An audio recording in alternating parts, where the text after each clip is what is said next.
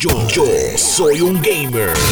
Bueno, la noticia del momento es que Battlefield 2042 ha sido atrasado un mes en lo que viene siendo su lanzamiento. Originalmente iba a lanzar en octubre 22, pero sin embargo acaban de anunciar que va a lanzar entonces el 19 de noviembre. La razón que están dando es a consecuencia de eh, que han tenido que trabajar de la casa a cuentas del COVID. Ellos pronosticaban que iban a poder regresar a oficina y trabajar todo el mundo juntos para poder cerrar lo que era el ciclo del desarrollo del juego, pero no pudo ser así, luego hubo una alza, ¿verdad? Eh, en contagios, así que ellos decidieron seguir trabajando de la casa y a consecuencia pues se atrasó eh, el finalizar lo que viene siendo el videojuego. A consecuencia, las acciones de Electronic Arts se escocotaron enormemente ayer.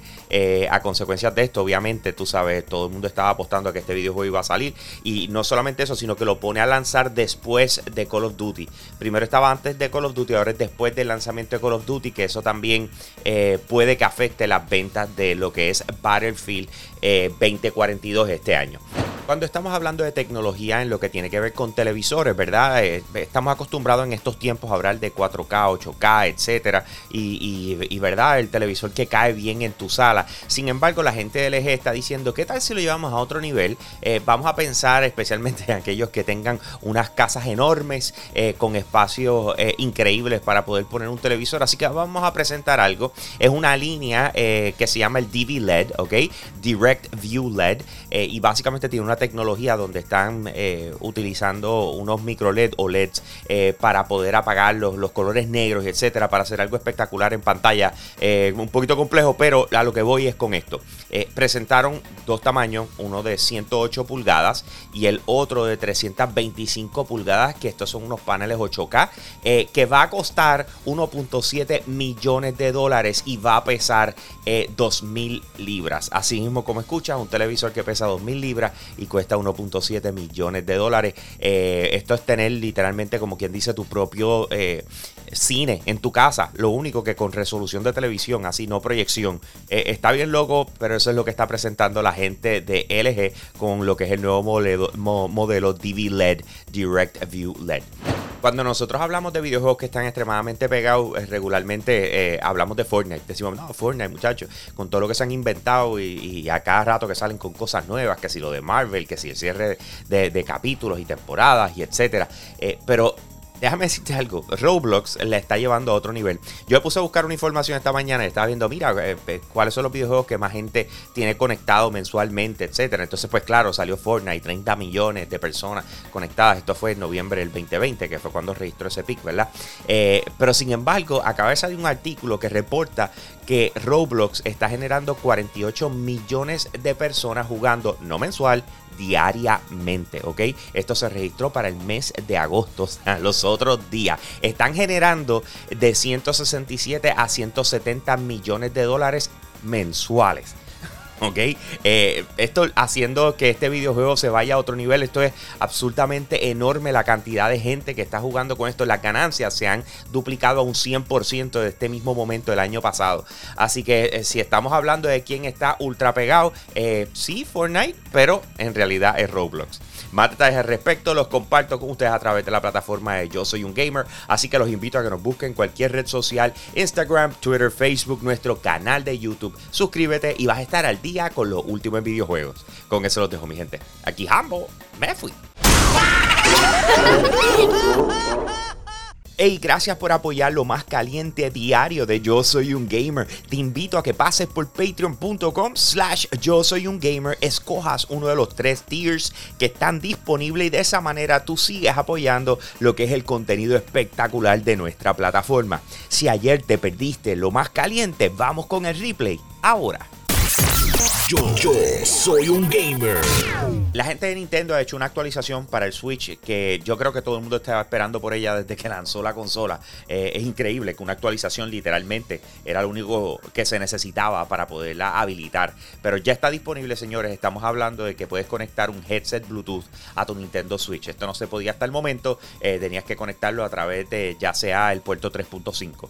Pero sin embargo ya lo puedes hacer. Eh, lo que hicieron fue que en configuración añadieron un espacio Si, está, si lo lees en español, va a decir audio a través de Bluetooth. Eh, si lo lees en inglés, te va a decir Bluetooth uh, audio y te va a permitir hacer ese pairing con un headset de la, misma forma en que lo haces con el celular o lo haces con cualquier otro dispositivo. O sea, oprimes el botón en ambos lados y pues obviamente se van a conectar entre sí y funciona perfectamente. Ya yo lo hice esta mañana. Así que nada, el Nintendo Switch tiene una actualización que te permite utilizar Bluetooth audio. Esa es la que hay.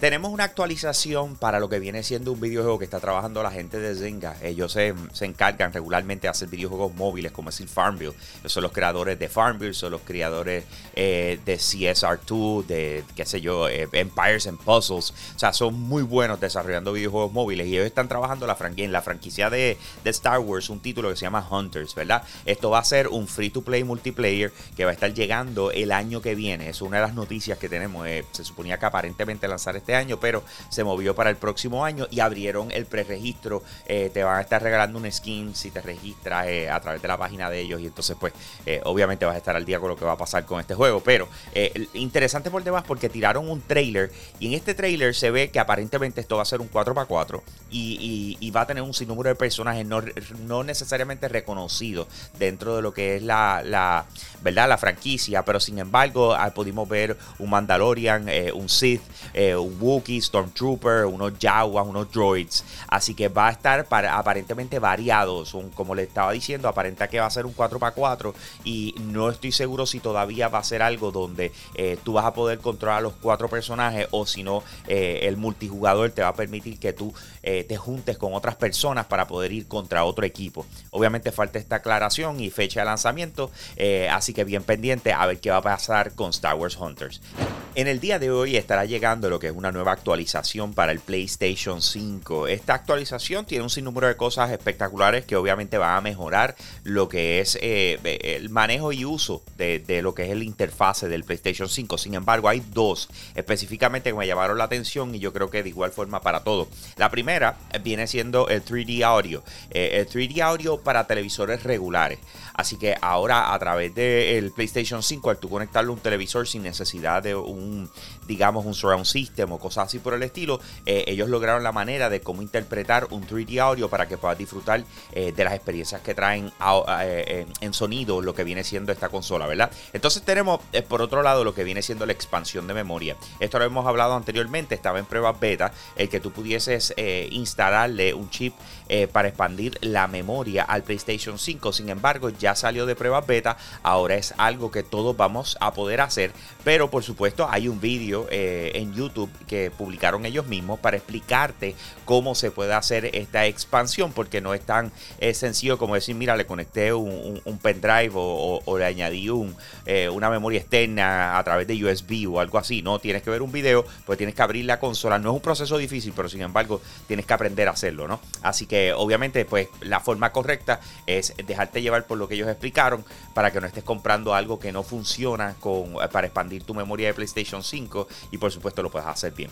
Más detalles al respecto los comparto con ustedes a través de la plataforma de Yo Soy un Gamer, así que los invito a que nos busquen cualquier red social, ya sea Instagram, Twitter, Facebook, nuestro canal de YouTube, para que estés al día con lo último en videojuegos. Por eso los dejo, mi gente. Aquí ambos. Me fui.